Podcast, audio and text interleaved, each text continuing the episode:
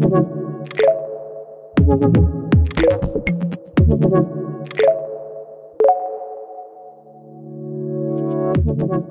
Herzlich willkommen zu Coffee Tea Technology, dem Podcast der Kapsch Businesscom. Ich, Sandra Bayer, Journalistin, begrüße Sie heute. Konkret geht es um IT-Security und um Cyberkriminalität. Ein kleiner Hintergrund für Sie, sehr geehrte Zuhörerinnen und Zuhörer. Eine Studie zeigt, dass 85 Prozent aller Österreicherinnen schon einmal mit Computerviren, Trojanern oder sonstiger Malware in Berührung gekommen ist, meist kommt es nie zu einer Anzeige oder Verfolgung. In großen Unternehmen sind Cyberangriffe keine Seltenheit. Jedes vierte Unternehmen war schon einmal damit konfrontiert in der einen oder anderen Weise. Besonders betroffen sind kleine und mittlere Unternehmen. 2020 waren 80 Prozent der KMU mit äh, Cyberkriminalität konfrontiert. Die Hälfte davon, also 39 Prozent, hat sogar einen finanziellen Schaden davon getragen und das kann durchaus über 100.000 Euro betragen. Im Schnitt hat ein Angreifer auf ein Unternehmen 66 Tage Zeit, bis er in der Firma überhaupt erkannt wird. Beim Einsatz einer Security Operations ähm, Einheit reduziert sich diese Zeit im Bestfall auf Minuten oder Stunden. Um ganz tief in die Materie der IT-Sicherheit einzudringen, haben wir von der Kapsch Sicherheitsabteilung und dem Cyber Defense Center drei Spezialistinnen heute hier eingeladen für diesen Podcast. Diese drei Spezialistinnen, zwei Herren und eine Dame, kommen aus zwei verschiedenen Teams und zwar vom Red Team und vom Blue Team. Insider wissen jetzt ganz genau, worum es da geht. Das Red Team macht sogenannte Security Audits. Das heißt, Unternehmen beauftragen diese in unserem Fall beiden Jungs, das IT-System auf ihre Sicherheit zu überprüfen. Es handelt sich dabei also um eine, eine Vorsorge. Wir haben heute hier Patrick Pongratz aus Graz und Benjamin Floriani aus Innsbruck. Sie sind also beide im Red-Team und gehen da tatsächlich in ihrer täglichen Arbeit so vor, wie Hacker vorgehen würden. Das heißt, sie probieren in Unternehmen einzudringen, nicht nur in die IT-Systeme, sondern vielleicht sogar auch physisch und ähm, dabei Sicherheitslücken erkenntlich zu machen, zu zeigen, aufzuzeigen. Und an euch beide gleich die erste Frage. Was geht denn da, wenn ihr das probiert? Wie erfolgreich seid ihr beim professionellen und offiziellen Eindringen in Unternehmen? Ich würde mal sagen, sehr erfolgreich. Ja, also eigentlich ist es nur eine Frage der Zeit, kann man sagen. Mhm. Also nicht ob, sondern ja, wie lange wir okay. brauchen. Okay, das heißt, es kann ganz schnell gehen oder ihr habt es ein hm. bisschen schwerer, aber ganz schnell, was, was würde das bedeuten? Also bei uns äh, wir Du hast einen Rekord, oder Patrick? Ich, ich habe aktuell in der Abteilung der, den Rekord, das ist bei 24 Minuten von Laptop-Auspackung bis die Windows-Domäne komplett kompromittiert. Also kann man sagen, das wird ein Angreifer vermutlich auch in dieser Zeit schaffen. Da wir auch die gleichen Tools und die gleichen Möglichkeiten haben, die Angreifer haben, wäre das für so eine Firma natürlich eine Katastrophe, wenn innerhalb von unter 30 Minuten die komplette Firma übernommen worden ist. Also wir haben auch den Fall, dass wir diese Audits auch öfter durchführen und das merkt man auch, wenn man das das zweite oder das dritte Mal bei einer Firma gemacht hat, dann geht das dann schon eher in den Bereich, das sind wir schon oft auch gesessen, dass es am zweiten Tag erst funktioniert hat, dass wir irgendwo gröbere Sicherheitslücken gefunden haben. Mhm. Aber irgendwas hat man meistens gefunden. Diese hundertprozentige Sicherheit gibt es halt leider nicht. Mhm. Okay, Benjamin, ihr kommt überall rein oder, oder gibt es ja, genau. Firmen, die schon so gut aufgestellt sind, dass ihr keine Chance habt? Ja, natürlich gibt es das auch, aber meistens, wie der Patrick gesagt hat, wenn man das erste Mal auditieren oder die Firma das erste Mal auditiert wird, dann ist das ein Totalausfall für die Firma. Mhm. Und ja, wir haben dann unseren Spaß sozusagen. und ähm, das wird natürlich dokumentiert und dann genau. gibt es diese Sicherheitslücken, die dann auch quasi am, auf den Tisch gelegt werden, besprochen werden mit diesen Unternehmen mhm. und dann kann man daran gehen, das sicher zu machen und diese Türen, die offenen Türen quasi zu schließen. Habe genau. ich das richtig verstanden? Genau. Okay. Ähm, auch heute am Tisch vom Blue Team ist Nina Azimika. Sie ist Senior Cyber Security and Threat Intelligence Analyst. Äh, sie ist sozusagen wie ein Bodyguard, beobachtet mit ihrem Team die Netzwerke der Kunden und versucht, Angriffe zu erkennen, abzuwehren und wenn dann tatsächlich etwas passiert ist, auch zu analysieren und diese Sicherheitslücken ähm, in weiterer Folge zu schließen. Auch an dich die Frage, wie oft passiert da etwas bei euren Kunden? Wie wird eingedrungen und sind das dann Kleinigkeiten oder sind das auch dann ganz große Dinge, die wirklich äh, die Alarmglocken läuten lassen? Also ähm, es ist ziemlich unterschiedlich. Ähm, meistens ist es so, dass zum Beispiel irgendein User eine E-Mail erhalten hat, auf einen Link geklickt hat oder einen Anhang geöffnet hat. Es gibt aber auch ähm, Fälle, wo der Kunde anruft und sagt, oh mein Gott, alles ist verschlüsselt, bitte helft uns. Mhm. Also sowas kommt auch vor. Ähm, ja, passiert öfter. Es ist wirklich unterschiedlich. Wir sind ein Security Operations Center. Das heißt, wir bekommen tagtäglich Alarme, wir analysieren die und äh, wenn es da brennt, dann brennt es teilweise richtig. teilweise ist es aber auch so, dass es wirklich kleine Fälle sind. Also es ist sehr, sehr unterschiedlich. Das kann man jetzt so nicht definieren. Und wie wird so ein Alarm ausgelöst? Ähm, anhand von Signaturen. Okay. Also ich weiß nicht genau, wie ich das erklären soll. Also ähm, es findet ja, es gibt ja Netzwerktraffic äh, und anhand von Signaturen wird erkannt, werden Anomalien erkannt. Mhm, okay.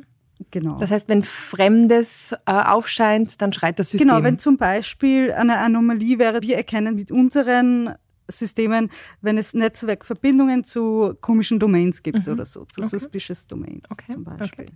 Wir heißen ja Coffee Tea Technology, nicht umsonst und wir haben heute besonders viel Tee auf dem Tisch, nämlich ähm, Mate-Tee und Matcha-Tee und ähm, das waren Getränke, die ihr euch gewünscht habt. Warum? Warum diese Auswahl an, an, an, an Tees? Sind gesund. Nein, ich weiß nicht. Gibt es da einen tiefer, tieferen Grund? Ja, prinzipiell sagt man ja so in der Hacker-Szene, das Mate haltet halt relativ wach und da hat man natürlich immer diesen klassischen Eindruck von so einem Hacker, der sitzt natürlich die ganze Nacht da, trinkt sein Club Mate und schlaft maximal zwei Stunden am Tag, während irgendwas kompiliert. Aber ich persönlich bin nicht so ein Freund vom Club Mate, das schmeckt ein bisschen nach Aschenbecher. Mhm, deswegen der österreichische Rauch. Ja. Äh, bevor wir noch tiefer in diese Materie der Cyberangriffe eindringen, wüsste ich gerne, wie wird man denn das, was ihr seid? Woher weiß man, was ihr wisst? Und ähm, seid ihr im Herzen selbst kleine Hacker, aber oder große Hacker, aber die guten? Also wie würdet ihr euch selbst beschreiben und was ist euer Werdegang? Gute Frage. Also Werdegang habe ich ganz einen klassischen oder langweiligen, wenn man so sagen, sagen will bin acht Jahre Gymnasium gegangen, dann Informatik studiert und bin dann mehr oder weniger per Zufall bei der Kapsch, Firma Kapsch gelandet, über Facebook-Challenge, was der Patrick gemacht hat. Also eine Aufnahme-Challenge. Mhm. Und ja, das war halt, also da hat man auch eine virtuelle Maschine hacken müssen, als Aufnahmetest quasi. Und so bin ich dann im Team gelandet, ähm, wie ich zum Hacken generell gekommen bin. Stimmt, du warst der Erste, der der gelöst hat, glaube ich. Ja, genau. Nice. ich weiß nicht, wie lange ich braucht aber ein bisschen. Mhm. Ähm, na, wie ich generell zum Hacken gekommen bin, war es jetzt gar nicht mehr. Also ich habe immer schon viel mit Computer gemacht und irgendwann dann Computerspiele und schauen, wie ich betrügen kann, so quasi im mhm. Computerspielen. Und ja, dann ist mir zu Programmieren gekommen und so hat sich das irgendwie alles ergeben. Mhm. Nina? Ähm, ich war auf einer Handelsakademie aber gar nicht so technisch IT? Nein, gar nicht, ja. Ähm, aber ich habe nebenbei immer, also ich habe mit zwölf meinen ersten Computer bekommen und habe da immer wieder Computerspiele gespielt, ähm, habe meinen PC auch selber umbauen müssen, weil damals, ich bin ja auch schon ein bisschen älter, damals war das so, dass man ähm, nicht so schnell wieder einen neuen PC bekommen hat, deswegen musste ich ihn selber reparieren und auch in der Handelsakademie habe ich dann angefangen, mich für die wirklich für diese Materie zu interessieren. Und nach der Handelsakademie habe ich dann ähm, ein Bachelorstudium gemacht in Informationstechnologien und Tele Telekommunikation und danach habe ich ein IT-Security-Studium angefangen und das abgeschlossen. Okay, okay. Also sehr speziell dann ne, am Ende. Mhm. Patrick. Ja, bei mir war es lustigerweise auch ziemlich ähnlich wie beim Benjamin. Also ich war auch Gymnasium, dann klassisch Informatik studiert ähm, Im Gymnasium war es dann auch so, dass man dann das erste Mal mehr mit Computern gemacht hat und dann immer so ein bisschen probiert hat, was man so mehr machen kann, als wie gedacht ist, beziehungsweise auch so bei klassischen Sachen wie, da gibt's die Schul-Homepage, schauen wir mal, was da so drauf läuft oder so. Also so ist dann das auch so gekommen, dass ich dann mit Programmieren angefangen habe, auch relativ früh Damals war das noch so eine Programmiersprache, wo man in einem Spiel was verändern hat können. Und irgendwann, ich glaube 2011 oder so, war diese erste Cyber Security Challenge. Die, das ist so ein ähm, Hacker-Wettbewerb in Österreich weiter, bei dem man mitmachen kann. Äh, da habe ich dann beim ersten Mal mitgemacht, da war ich dann, glaube ich, 16, 17 oder so und habe kolossal versagt, absolut versagt. Ich habe genau eine äh, Aufgabe lösen können. Das war nämlich eine Excel-Datei mit einem Passwort. Und das ist, damals war es noch nicht so schwer zum Knacken. Aber dieses erste Versagen hat mich da ziemlich motiviert und hat mich da ein Jahr lang reingehängt. Und beim zweiten Mal habe ich dann wirklich gescheiter mitgemacht. Und seitdem habe ich fast jedes Jahr da teilgenommen. Und dadurch, dass die Capsch dieses Event auch immer gesponsert hat, bin ich dann auch auf die Firma aufmerksam worden und habe mich mit unserem jetzigen auch Abteilungsleiter mal zusammengesetzt und auf einmal war ich da und habe Kunden hacken dürfen. Ist das ein Traumberuf für ähm, Jungs wie euch, die äh, das Hacken dann auch ja, professionell jeden Tag tun dürfen oder müssen? Ja, von, also ja. von meiner Seite aus schon. Ja, ja also ich glaube, da kann ich für alle in unserem Team sprechen, dass mhm. ich sage, da ist schon auch sehr viel privates Interesse dabei, dass man sich da auch weiterbildet und dass man da immer up to date bleibt mhm. und dass mhm. man das auch vor allem auch dann neue Angriffe probieren kann, mhm. auch wenn es irgendwas Neues gibt bei Kunden, einmal schauen kann, wo funktioniert das, würde das funktionieren und es hat im Prinzip jeder einen Mehrwert davon. Wir haben einen Spaß, wir schreiben den Bericht, der Kunde hat was davon, jeder wird sicherer und man kann sich ein bisschen einreden, dass Österreich dann ein bisschen sicherer wird äh, apropos Weiterbildung, wie hält man sich auf dem Laufenden? Nina, wie, wie machst du das? Dass, ähm, ich nehme an, mhm. Dass es da immer wieder neue Ideen ja. gibt, wie man, wie, man, wie man eindringt in Firmen. Wie, wie bildet man sich weiter? Woher weiß man, was, was geht und was vielleicht gerade so die Taktiken der Gegner sind? Also ich zum Beispiel schaue immer wieder auf Twitter. Ich bin mhm. dauernd auf Twitter unterwegs, weil das einfach Live-Nachrichten sind. Sobald eine Schwachstelle draußen ist, ist das auf Twitter. Das lese ich mir durch. Ähm, ich nehme oft bei Konferenzen teil, mhm. also zum Beispiel die BrewCon oder die ITSec X zum Beispiel. Ähm, da kriegt man auch Informationen oder eben Angriffsvektoren werden vorgestellt. Und ja, so bilde ich mich weiter, also privat mhm. sehr viel. Mhm. Okay. Wie macht ihr das? Bei uns ist es eigentlich ähnlich, hätte ich mhm. gesagt. Also wir schauen auch viel auf Twitter. Ähm, das heißt aber, auf Twitter muss man dann quasi in dieser Blase sein, die eben diese mhm. Themen äh, ständig besprechen. Ja, genau. Ja. Es gibt so ein paar Gurus quasi, die mhm. was den ganzen Tag Research machen oder für das bezahlt bekommen und auch ziemlich das Know-how haben. Und die finden eben dann Schwachstellen mhm. oder auch eben Analysten genau. Finden von diesen ADPs, also von diesen Hackergruppen, mhm. neue äh, Fußabdrücke quasi. Mhm. Und das hilft uns quasi dann weiter mhm. in, in, im Job. Finden wir dadurch auch neue Angriffsmöglichkeiten, probieren dann diese aus. Und ja, man muss einfach auch erfinderisch sein, finde ich bei uns. Mhm. Ja, definitiv. Ist das also, aufregend? Also ist das, ist das ähm, so neue Ideen zu spinnen, wie man in Firmen eindringen könnte?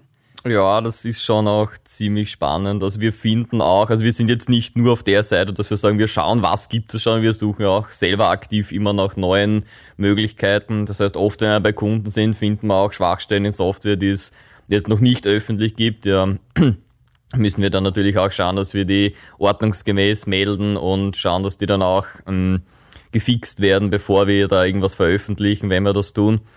Und das hat schon so einen gewissen Reiz, ja, wenn man weiß, also bei mir war es zum Beispiel, wie ich angefangen habe, äh, ein WordPress-Plugin. Also bei WordPress-Plugins stellt den meisten Security-Leuten eh schon die Haare auf, weil das halt sehr oft Sachen sind, die nicht wirklich mit Security programmiert werden, sondern hauptsächlich funktionieren. Und da habe ich auch diesen Fall gehabt, dass da ein äh, Bild, Bild Dia-Show Plugin war, was auf eine recht simple Lücke anfällig war, die aber scheinbar vorher noch niemand gefunden hat. Und auf einmal schaut man danach, wie oft ist dieses Plugin installiert, probiert es dann beim Kunden eben aus und sieht dann, okay, da kann ich eigentlich die Datenbank auslesen und schaut dann eben nach und sieht man, okay, das ist bei 400.000 Seiten mindestens einmal installiert. Und da ähm, ja, muss man schon aufpassen, dass man das halt auch an die richtigen Stellen dann meldet. Also als erstes natürlich an den Hersteller, der sich da nicht wirklich ausgekannt hat damals. Also da muss man auch oft, hat man das Problem, wenn man solche Schwachstellen findet, dass man auch den, der das programmiert hat, der hat auch ein bisschen Stolz immer, dass man dem das auch mhm. wirklich klar macht, dass es eine schwerwiegende Schwachstelle ist. Mhm. Aber irgendwann hat das dann gelöst und mir gesagt, ja, war nie eine Schwachstelle. Aber, Folgen ja. Angriffe auf IT-Systeme ähm, immer einem Schema oder ist das bei jedem Fall anders? Also wenn ihr jetzt so über das große Ganze redet, ist das ähm, ist da jeder Fall individuell oder oder gibt es da eine Abfolge, wo ihr sagt, das sind Muster, die sich immer wiederholen? Ähm, es ist jeder, jeder Fall eigentlich individuell. Wenn wir jetzt arbeiten, haben wir schon eine Grundcheckliste quasi, mhm. was wir überprüfen. Also die ist, wie sagt man, die, die Top 10 quasi, was, ja. was an Sicherheitsschwachstellen. Mhm. Und dann natürlich auch aber Okay, angepasst. was ist die größte Schwachstelle, wenn es eine Top-10-Liste gibt? Äh, Active Directory.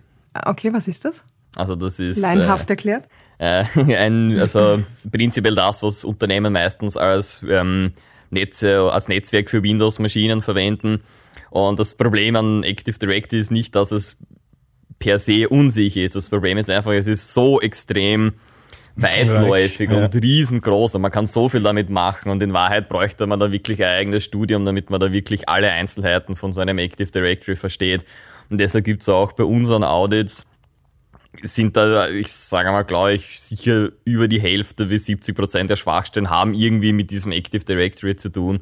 Einfach weil da recht wenig Sicherheit, also recht wenig Wert auf Sicherheit gelegt wird und gleichzeitig es auch extrem schwer ist, dieses System wirklich komplett abzusichern.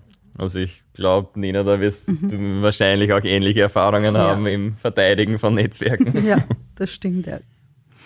Äh, Nina, wenn wir schon bei einer Rangliste sind, gibt es Trends beim Hacken? Also merkst du, dass es jetzt gerade eine Phase gibt, wo man versucht, auf diese eine Art einzudringen, während man äh, vor zwei Jahren noch ganz anders gearbeitet hat als, als Hacker, als böser Hacker?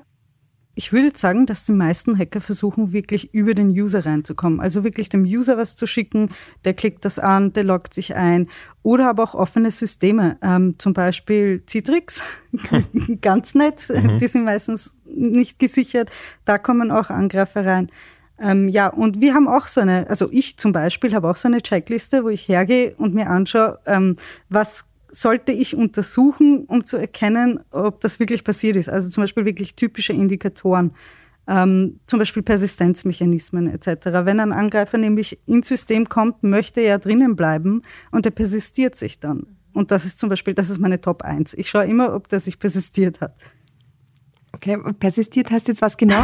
ähm, zwar, dass er immer wieder zurückkommen kann. Also nicht ah, zurückkommen ah, okay. kann, sondern er, er, installiert die Malware so, mhm. dass wenn der Computer sich rebootet, also sich herunterfährt, okay. neu gestartet ja, dass wird, auch drin dass bleibt. Es, ja, genau, okay. dass es wieder gestartet wird, dass es sich automatisch quasi wieder startet. Also er schafft sich sein Feld, wo er agieren kann und das bleibt dann genau. auch bestehen im System. Ja. Okay, okay.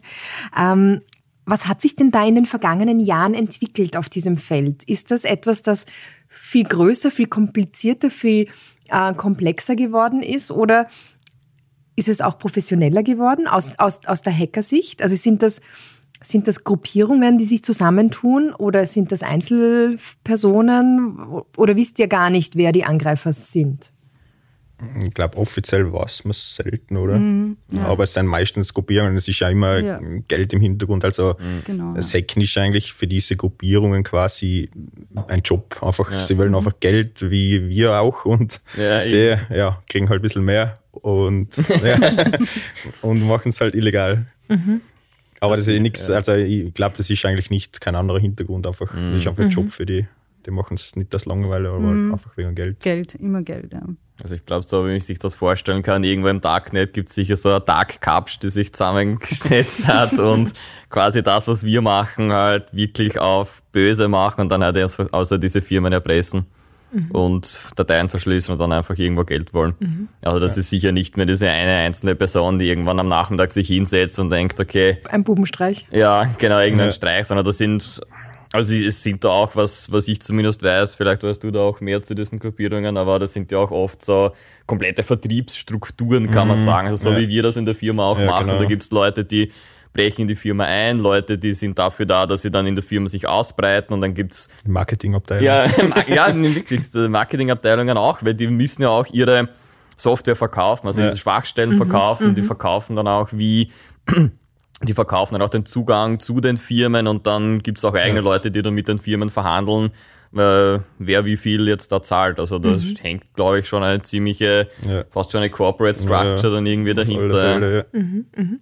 Nina, wenn es jetzt tatsächlich zu einem Fall kommt, der dann bei dir auch äh, die Alarmglocken hat läuten lassen, ihr habt euch um den, diesen Fall gekümmert, wie weit wird das verfolgt? Und ähm, wie reagieren die Firmen, wenn ihr ihnen dann sagt, Achtung, da ist was, ihr seid nicht sicher?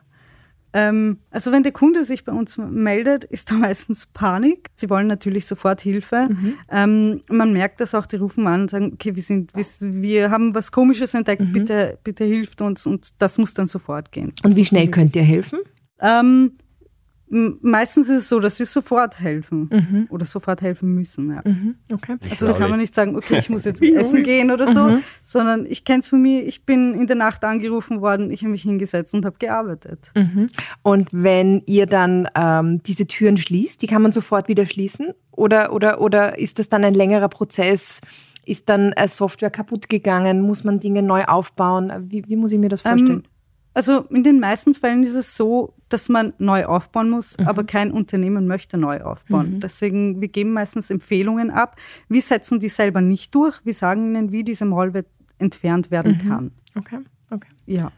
Äh, und zur Verfolgung des Hackers kommt es oder kommt es in Nein. den seltensten Fällen? Nein, das kommt in den seltensten Fällen vor. Vor allem ich finde, dass man einen Hacker überhaupt nicht zurückverfolgen kann. Der kommt von mehreren Servern her.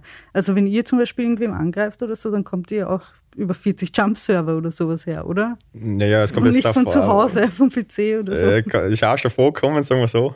es, ja. Nein, also wenn wir offiziell wem angreifen, also und der Kunde das weiß, dann mhm. haben wir schon, also verwenden wir unseren Server mhm. oder Privatleitung, was nicht immer cool ist, ist ja. aber ja, eh. Aber wenn wir jetzt, also wenn der Kunde nicht, also nicht, zumindest nicht alle Mitarbeiter vom Kunden wissen, dass wir ihn angreifen, dann mhm. verwenden wir mehrere verschiedene Server, die was irgendwo in Deutschland, keine Ahnung, mhm. Amerika oder wo auch immer. Mhm. Also die Rückverfolgbarkeit ist schwierig. Ja. Äh, Patrick und Benjamin, ein Teil eurer Arbeit ist es ja nicht nur über die IT-Systeme in Firmen einzudringen, sondern auch tatsächlich physisch dorthin zu gehen, um zu schauen, ob ihr in die Firmen hineinkommt. Wie geht das genau? Ähm, haben wir eine Geschichte eigentlich, der Patrick und ich. Das war für ein Audit vor zwei Jahren, glaube ich. Da haben wir uns als Druckertechniker. Klassischer IT-Praktikant, ja, genau. Druckertechniker, so es ist genau, von, so verkleidet, ja. ja. Von einer lokalen IT-Firma haben wir die, mhm. die Ausweise gefälscht ähm, und sind einfach zu der Firma hin zum Portier und haben gesagt, wir müssen im ersten Stock einen Drucker reparieren. Wir haben nicht mal gewusst, ob da ein Drucker steht. Wir haben einfach mhm. gebogen. Wir haben gewusst, ob es den ersten Stock gibt. Nee. und dann hat der Portier gesagt, zu unserer Verwunderung, dass letzte, gerade eine Woche vor uns, genau von unserer Firma, von unserer gefälschten Firma quasi, mhm. Leute da waren, die, die den Drucker mhm. repariert haben. Und dann haben wir gedacht, halt, scheiße, da können wir nicht rein. Aber Gott sei Dank eben durch verlässliche Mitarbeiter sind dann vom ersten Stock ähm, zwei Leute angerannt kommen dass ihr mhm. Laptop nicht mehr funktioniert oder, oder langsam ist und ob wir uns den anschauen können. Endlich ist die IT da, wir ja, warten genau. schon so lange, ja. das kommt keiner, bitte schaut uns die Computer an. Ja. ja, genau, und jetzt haben wir uns die quasi in die Firma gelassen. Mhm. Und dann wart ihr drin? Ja, genau, und, die, und haben jetzt auch noch ihren Laptop entsperrt und, und sind dann gegangen und wir sind halt mhm. halt dann auf einmal mit zwei Laptops da gesessen von einer fremden Firma und ja, haben da machen können quasi, was wir wollen. Mhm, mhm. Und dann wird das Projekt auch abgebrochen und ihr gebt euch dann zur, äh, mm, zu Je erkennen? nachdem, wir, ja. nein, nein, die erkennen, erkennen ich, ich, Dann ziehen wir die Maske haha, es waren die Hacker. ich glaube, das ist nicht so, ja. oder ich weiß nicht, ob das gut rüberkommen mhm. würde. Also wir ziehen das dann durch mhm. und, und versuchen auch vielleicht die Firma noch zu übernehmen. Okay. Ähm, mhm. ja, und dann gehen wir einfach wieder und lassen. Okay. Und dann gibt es einen offiziellen Report über diesen Vorfall. Genau. Ja, also und oft helfen wir ihnen auch noch, also helfen wir ihnen wirklich in Druck oder was auch immer zu, zu reparieren.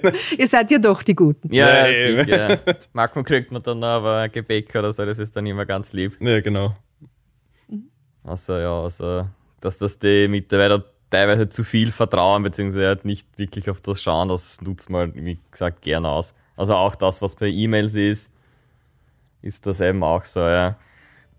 Wir haben auch teilweise andere Angriffe schon gehabt, also das ist auch eine andere Geschichte, wo man, also wir haben jetzt geredet über intern und wie wir quasi einbrechen, aber es gibt natürlich auch, das dürfen wir nicht vergessen, dass man von extern, also aus dem Internet diese Angriffe auch durchführen kann.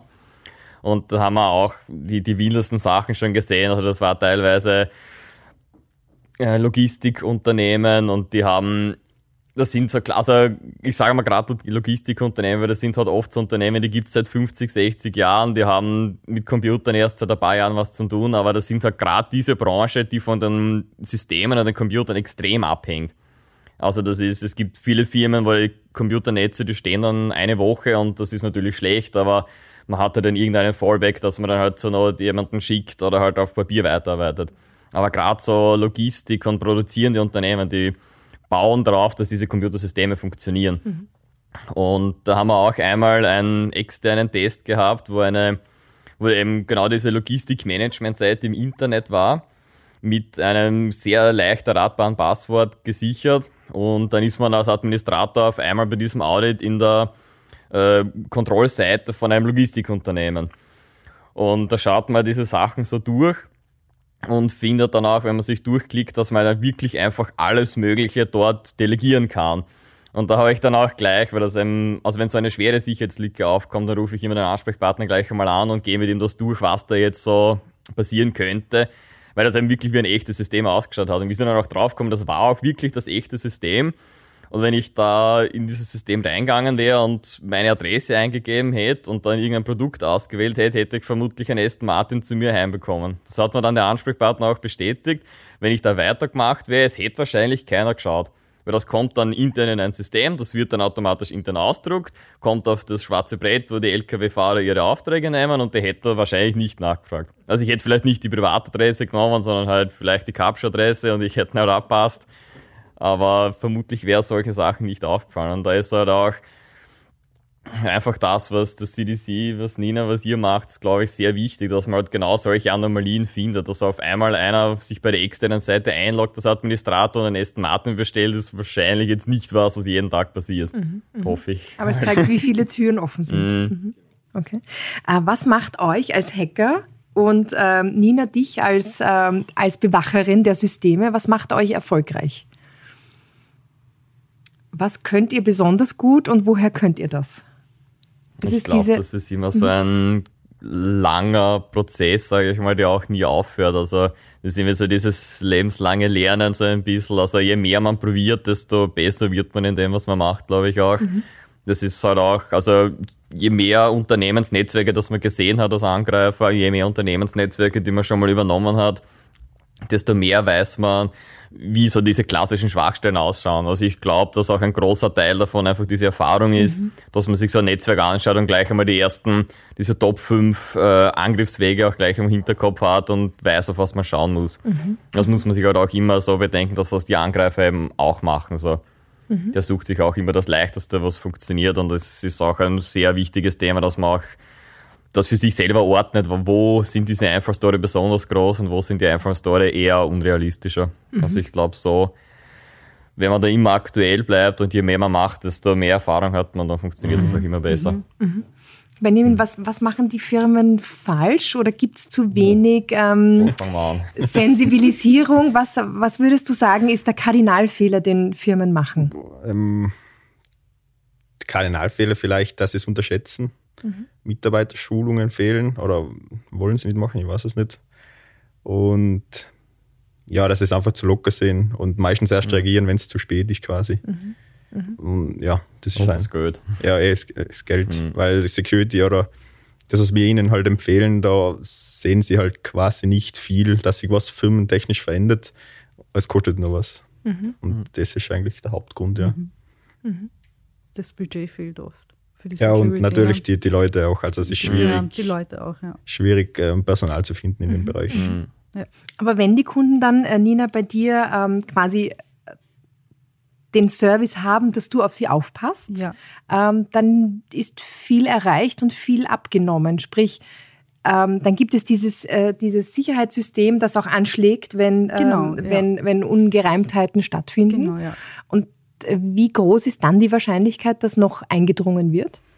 die Wahrscheinlichkeit ist gegeben, mhm. aber wir erkennen es schneller. Es gibt mhm. ja viele Unternehmen, da ist der Angreifer drinnen und das gehen, vergehen Monate, mhm. bis der entdeckt wird. Mhm. Bei uns ist es so, dass wir, wenn zum Beispiel auf einem System was ausgeführt wird, was suspicious, ähm, irgendeine suspicious Exe ausgeführt wird, dann können wir das erkennen und wir können reagieren. Mhm. Ähm, wenn die aber nicht überwacht werden, wenn die nicht gemonitort mhm. werden, dann sieht das ja keiner. Ja, die Eindringswahrscheinlichkeit bleibt ja immer noch gleich genau, quasi. Ja. Mhm. Okay. Okay. Ähm, das vergangene Jahr hat uns ja ähm, sehr disloziert, was unser Arbeiten angeht. Wir, sind, wir sitzen nicht mehr nur im Büro, sondern sitzen auch viel zu Hause. Hat das ähm, Tür und Tor geöffnet für stärkere Verwundbarkeit von Unternehmen? Ich würde sagen, teilweise schon, mhm. weil jetzt viel auf Homeoffice umgestiegen worden ist. Ähm, ja, und viele Firmen haben halt das nicht so wirklich ein, mhm. äh, äh, Deutlich, ja. ja. Es ist deutlich in die Höhe gestiegen. Würde Und ich mhm. ja, es ist ein Unterschied, ob man jetzt das, ein Laptop quasi im Firmennetz verwendet mhm. mhm. oder zu Hause. Weil ja, die Firma ist einfach besser abgesichert mit mehreren Mechanismen. Ja, ich glaube halt auch, dass sehr viele Firmen einfach dieses Konzept Homeoffice oder Teleworking vorher noch gar nicht gehabt haben. Mhm. Also ich glaube, dass es da genug gibt, die da das erste Mal irgendwann im Februar, März 2020 mit diesem Thema überhaupt konfrontiert worden sind. Sind dann halt auch hauptsächlich natürlich Firmen, die jetzt nicht in der IT sind, sondern wo halt einfach die Marketingabteilung oder so sonst eh immer im Büro sitzt. Und da haben wir eben auch oft gesehen, dass das in die Höhe geschnellt ist, dass man einfach ganz schlecht solche Remote Access Lösungen einbaut, die halt gerade so funktionieren und ausgerollt werden, wo das einfach extrem anfällig für Angriffe ist, weil es halt schnell gehen musste damals innerhalb von ein, zwei Wochen alles zugesperrt, keiner sollte mehr ins Büro kommen und irgendwie muss das dann ja auch funktionieren. Mhm.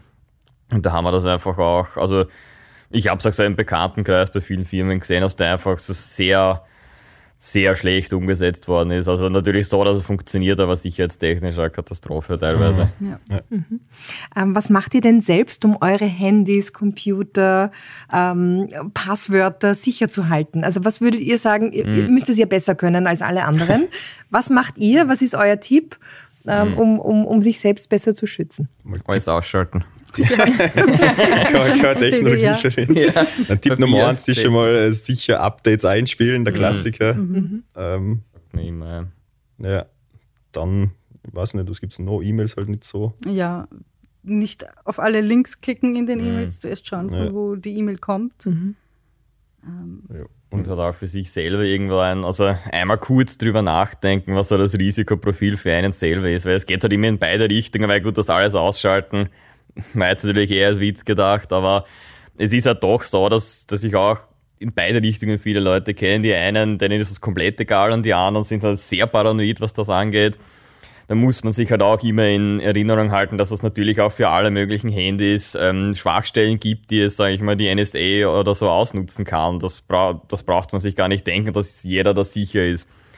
Aber ich glaube, dass hier diese persönliche Risikoeinschätzung ich glaube für mich persönlich nicht, dass ich so interessant bin, dass die NSA jetzt irgendwas auf mein Handy schickt, wo ich nichts draufklicken muss. Also wenn ich jetzt natürlich irgendwo Präsident bin, wäre das vielleicht auch angebracht, dass ich mir da mal schaue, ob ich mir irgendwo ein Handy kaufe, was da abhörsicherer ist. Mhm. Ich glaube, für normale Personen reicht das, wenn ich sage, Updates einspielen und nicht auf komische Links klicken und E-Mails nicht unbedingt aufmachen, wo irgendwas, also von wem, den ich nicht kenne oder E-Mails, die ich nicht erwarte. Oder SMS sicher. Oder SMS, SMS ja. natürlich auch, ja, sicher. Hat mhm. man auch gesehen in letzter Zeit, dass da relativ mhm. viel umgegangen ist. Mhm. Also aus eurer Sicht, die Arbeit wird euch nicht ausgehen. So, so hört sich zumindest an. Ja. Ich glaub, das Ist das ein Feld, das sich immer wieder weiterentwickeln wird oder, oder wird es irgendwann einmal ähm, einfach so tolle Sicherheitssysteme geben, die Aha. alles abhalten können. Also Oder ist es ein, ein, ewiges Hinauflizitieren zwischen Hacker und Unternehmen? Ich glaube, persönlich ist da das Problem, dass solange ein Mensch am Computer mhm. bedient, wird es da immer Probleme das geben. Gedacht, weil das größte, ja. größte mhm. Sicherheitsrisiko ist quasi der Mensch oder ja. der mhm. ja, Mensch vor dem Computer. Ich glaube, ja. das war vor, vor 30 Jahren, hat man schon gesagt, ja, mach keine E-Mail auf, da ist der loveletter.exe drin und der löscht ja dein, dein MS-DOS-System und heute ist das genau das gleiche, nur dass er dir die Kreditkarte mal leer macht. Ja, ja. Ähm, Gibt es Tipps für unsere Zuhörerinnen und Zuhörer, was Bücher oder Lektüre oder Filme und Serien angeht? Was, was Gibt es etwas zum Lesen oder Anschauen, das ihr empfehlen könntet? Lesen, was jetzt nicht. Lesen. Aber Mr. Robot kann Mr. ich empfehlen Robot, auf ja. Amazon mhm. Prime mhm. Video. Ja. Mr. Robot. Der Sponsor kommt später. Ja, genau. Ist eine Serie oder eine Sendung? Äh, oder ein Film? Das ist eine Serie mit, ich glaube, vier Staffeln. Mhm. Glaube ja. ja. So Serialität. Aber das ist Serialität, die haben halt mhm. extra irgendwem angehört, ich weiß nicht mehr, auf Ex-NSA oder was auch immer, mhm. der was wirklich überprüft hat, ob die Sachen, was in der Serie vorkommen, mhm. auch ähm, in der Realität umgesetzt werden mhm. können. Das, okay. das heißt, da habt ihr auch noch was gelernt? Nein. Doch nicht. man hat halt die Sachen wieder, erkannt. Ja, wieder erkannt. Genau. Also man hat halt wirklich geschaut, wow, da ist wirklich jemand gesessen, der schon mal einen Computer eingeschaltet ja. hat. Ja, es ist nicht so ein klassischer Hackerfilm, wo ja. auf einmal vier Bildschirme aufgehen mit grüner Schrift. und sondern der Klassiker ja. doppelt auf der Tastatur arbeiten. Ja, genau. okay, Mr. Robot. Dann bedanke ich mich ganz herzlich für diese Einblicke in eure Arbeit. Äh, Patrick, Nina und Benjamin, vielen Dank für ähm, die Erklärung, was das Red Team und das Blue Team hier bei Kapsch macht. Und ähm, Ihnen, sehr geehrte Zuhörerinnen und Zuhörer, danke, dass Sie heute wieder dabei waren bei Coffee Tea Technology, dem Podcast der Kapsch Businesscom. Wir melden uns wieder im nächsten Monat und hoffen, dass Sie auch dann wieder zuhören.